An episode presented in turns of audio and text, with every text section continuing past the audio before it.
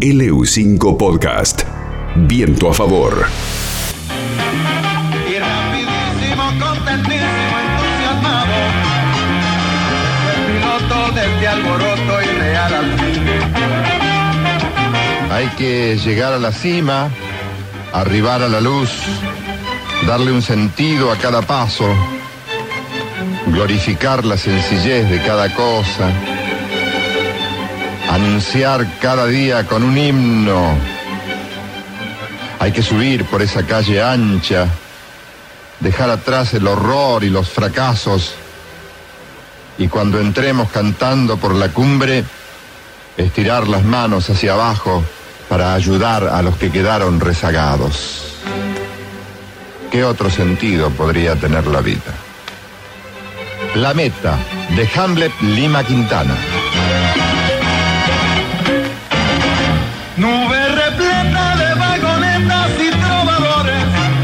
La inconfundible voz de don Héctor Larrea. Para hablar un poco de Héctor Larrea vamos a convocar a Martín Jiménez, que es periodista, gerente artístico de Radio Nacional, quien es además autor del libro Héctor Larrea, Una vida en la radio, editado por Gourmet Musical. Es uno de los tantos imperdibles, eh, Héctor Larrea, uno de los imperdibles que recibieron homenajes con motivo de los 100 años de la radio cumplidos hace muy poquito, pero bueno, en definitiva eh, también es un hombre que ha marcado la vida para, para más de uno, eh, habiéndolo seguido en las emisoras en donde participó. Martín, ¿cómo va? Bienvenido. Saludos a todos, ¿cómo andan? Un gusto hablar por, por esta radio histórica. Gracias por, por este ratito y contanos, queríamos recorrer un poco tu libro que también nos llevará a recorrer uno de los pilares, ¿eh? uno de los hombres más queridos. Yo no sé si es el señor radio, pero sí puedo decir que es un señor de la radio, claramente, ¿no? Bueno, absolutamente. Te diría que es tentador pensar que en estos 100 años que se cumplieron en 2020, recordemos que la primera transmisión de radio se hizo en agosto de 1920 en el Teatro Coliseo de la Ciudad de Buenos Aires. Diría de la primera transmisión de radio en el mundo, porque Susini cuando pensó la transmisión la pensó con una idea de continuidad del 20 de agosto eh, hacer del 27 de agosto hacer la primera transmisión, al 28 otra y el y así sucesivamente. Y es tentador, te decía, pensar que Héctor Larrea es una de las figuras emblemáticas que atravesó 60 años de esos 100 años de la radio en Argentina, ¿no? Totalmente. Eh, el libro eh, es de muy reciente publicación, no sé si hoy se presenta oficialmente o lleva algunos días, este Martín. No, el, pero- libro, el libro la semana que viene va a estar en las en las librerías. Este, yo calculo que a fin de la semana que viene estará por Neuquén también.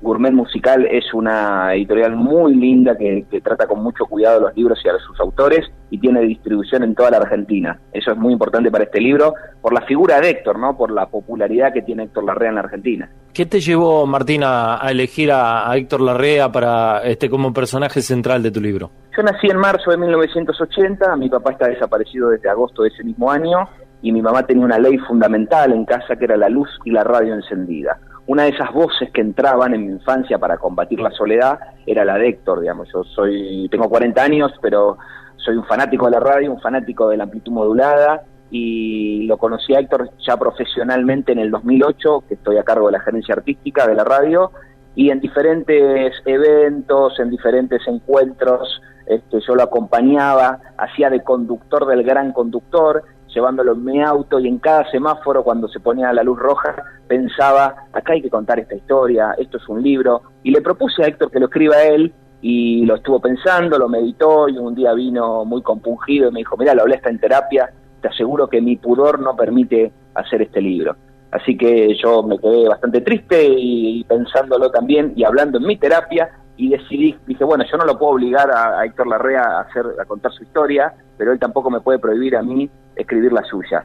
Así que, bueno, decidí emprenderme en esta aventura eh, literaria. Yo no vengo del mundo de los libros, sino del mundo de la radio, y por eso decidí encararlo a modo de un programa radiofónico, digamos. El- el libro tiene una, a modo de prólogo, tiene una apertura de Héctor. Cada capítulo es, es un bloque, aparecen diferentes personalidades de la radio, de la música, hablando de Héctor a modo de mensaje de oyentes o músico maestros. Y bueno, es, es su biografía de tantos encuentros, tantas charlas formales e informales que tuve con Héctor. ¿Lo leyó? Sí, sí, la semana pasada se lo pude dar en la mano, fue muy conmovedor, se emocionó mucho.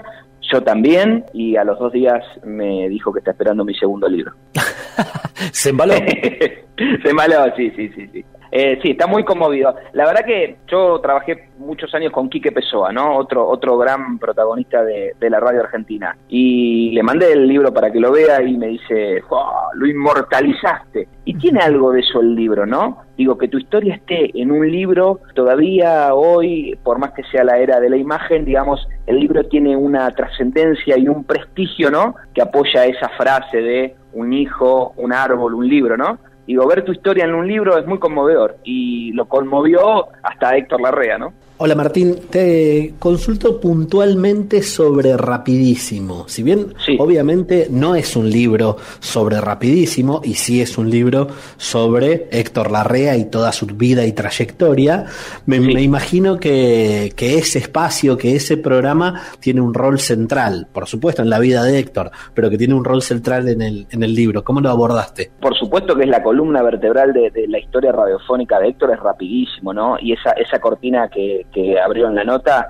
es como uno de los himnos de la radio en la Argentina. Héctor empezó a hacer televisión en 1967 para llegar a su objetivo que era hacer radio. Él hacía desde 1962 cuando se recibió en el ICER en Buenos Aires diferentes programas de la ola musical o de la denominada nueva ola musical que hacía música que a él pasaba música que a él no le gustaba, no le agradaba esos programas su idea de radio, ¿no? Su esencia de radio era pasar la música que a él le gustaba, difundir tango, difundir folclore, difundir jazz. Y con la chapa que le dio la televisión, vino aquí de donde te estoy hablando ahora, Maipú 555, quizás la dirección de la radio en la Argentina, y le propuso a, Malfitani, que era el director artístico de ese momento, hacer su programa de radio, ¿no? Le dijo, yo necesito dos horas. Y el gerente artístico le dijo, mira, dos horas no tengo, te doy media hora. ¿Media hora? Bueno, lo voy a hacer rapidísimo. Rapidísimo, qué título. Y así nació el título Rapidísimo, que comenzó a emitirse en Radio El Mundo en el año 1969.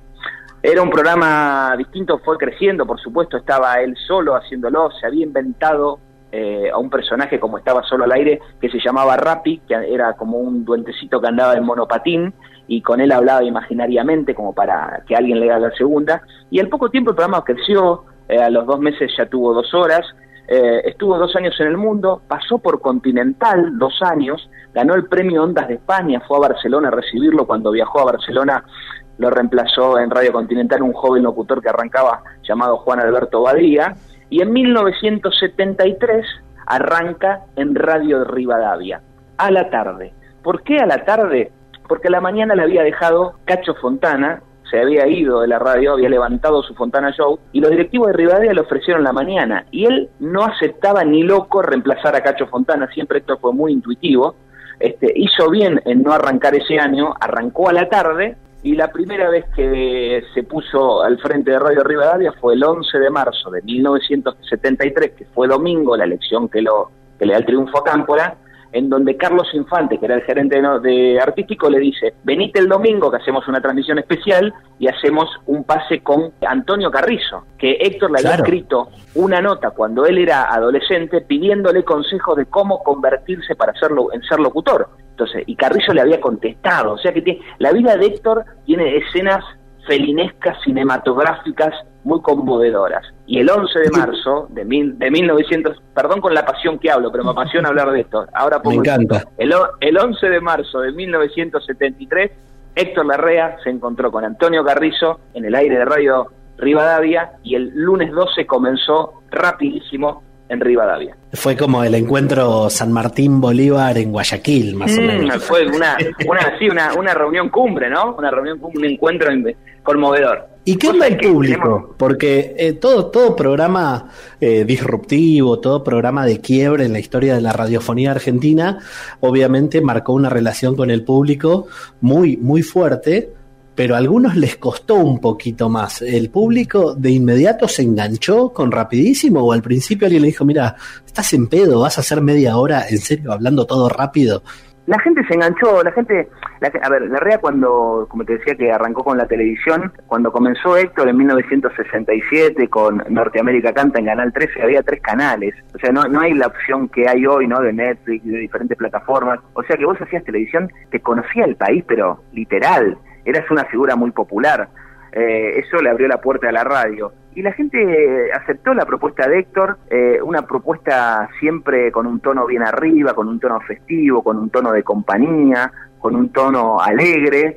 Eh, y sí, la verdad que la gente lo, lo, lo, adoptó rápidamente. Y después cuando llega Rivadavia, Rivadavia era una radio que salía como en cadena. Se escuchaba muchísimo en todo el país.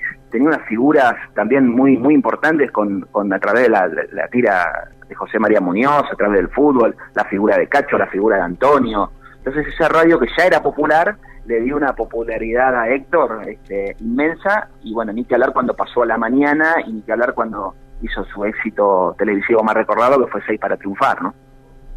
Martín, eh, para, para ir este, encontrando algunas claves también de, de eh, Titor Larrea, vos dijiste 60 años, pasó mm, la vida política argentina por, por todo, por absolutamente, no quedó nada fuera en esos 60 años. ¿Cuáles son las claves para mantenerse siempre vigente y, y, y, generar eso, esa atracción tan particular con el público? Mira, Juan Domingo Perón este, le estrechó la mano y le decía, yo te veía, vos me haces reír en en Humor Redondo, es en el 73 que se lo presentó el negro Brizuela Méndez.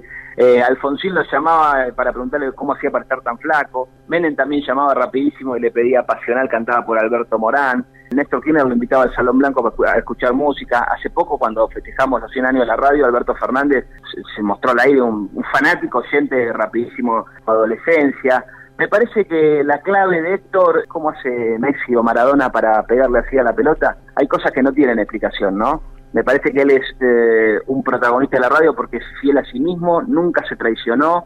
Yo lo llamo un sábado o un domingo y lo encuentro trabajando, pensando la música y las columnas para el programa del lunes, preparando la semana. Está, es un agente, digamos, su esencia es, es la radio, su razón de, vivir, diría Víctor Heredia, es la radio y está permanentemente buscando y siendo creativo y eso lo mantiene joven, busca en YouTube diferentes músicas, no escucha solamente la M, escucha las FM, tiene cinco radios ubicadas estratégicamente en su casa. Me parece que quizás una de las claves de Héctor es que encara el aire con mucha pasión. Mm. Es una, una muy linda, una muy linda definición. Yo la verdad es que con ese recuento que hiciste, eh, indudablemente tuve que, este, que hacer una especie de link con, con, con Kino, que ayer este, dejó este plano, eh, y, y, veía en las redes sociales un montón de gente rindiendo tributo y todo lo demás, y digo, che, la verdad es que algunos me parece que no lo, este, y si uno este, indagaba en las cuentas de cada uno de los que le rendían tributo, decías, algunos parece que no lo leyeron nunca, que es por una cuestión de esnovismo. Bueno,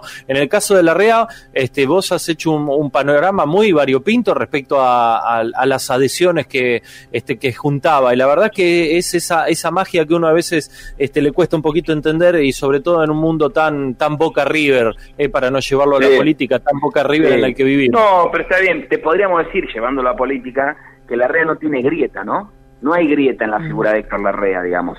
Este, la verdad que estando yo en, en Radio Nacional hace tantos años y con diferentes gestiones, digamos, eh, la REA siempre fue el faro de todas las gestiones, ¿no? Este, una gestión le puso una baldosa en la puerta homenajeándolo, otra le puso el nombre de la discoteca Héctor Larrea, otra la, otra dijo que la voz de Héctor Larrea va a ser este, la voz artística de la radio. Es como una figura tan grande que es un no, no, no tiene ninguna grieta, ¿no? Vos sabés que recién te escuchaba y me encanta con la pasión que hablas acerca de Héctor, pero yo en algo creo que, que recién decías que eh, no se sabe qué es lo que él tiene que para, para trascender, ¿no? Para haber trascendido durante sí. todo este tiempo. Y vos sabés que yo creo que es justamente, a ver si coincidís conmigo, ese bálsamo. Es un bálsamo, Héctor, al aire. Uh -huh, eh, tiene uh -huh. una forma de ser que me parece que justamente es eso, te, te, despega muchas veces de un montón de situaciones y tiene que uh -huh. ver con su carisma, su, su espontaneidad más allá de lo profesional al aire. Sí, coincido. Y después esa cosa de que uno siente escuchándolo que es un amigo, un tío, te, tenemos una relación cercana, ¿no? Nos pasa, me parece que nos pasa a todos como, como oyentes. Eh, y bueno, al ser Héctor en octubre cumple 82 años, ¿no? Mm. Es una es como la escena de Ratatouille cuando el crítico se sienta al final de la película y prueba ese plato y vuelve a su infancia, ¿no? Tal con cual. esos olores, con esos climas. Me parece que a todos los que lo escuchamos hoy nos transporta también a un lugar, a un lugar de nuestra emotividad, eh, muy emotivo, ¿no? Sí, sí, totalmente, totalmente. Bueno, la verdad es que este, te ocupamos más tiempo del que tenías previsto vos. por supuesto, nos llevaste un ratito de, de, paseo por, por un, un, tramo, un tramo importante también de la historia de la radio en Héctor Larrea y nos quedábamos con, con ganas de, leerlo, así que lo esperamos ansiosamente por aquí por Neuquén, editado por Good Musical. Martín, muchísimas gracias. Gracias a ustedes.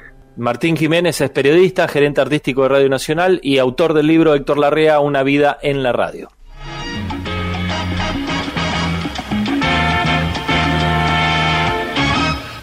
¡Cante, maestro! LU5 Podcast.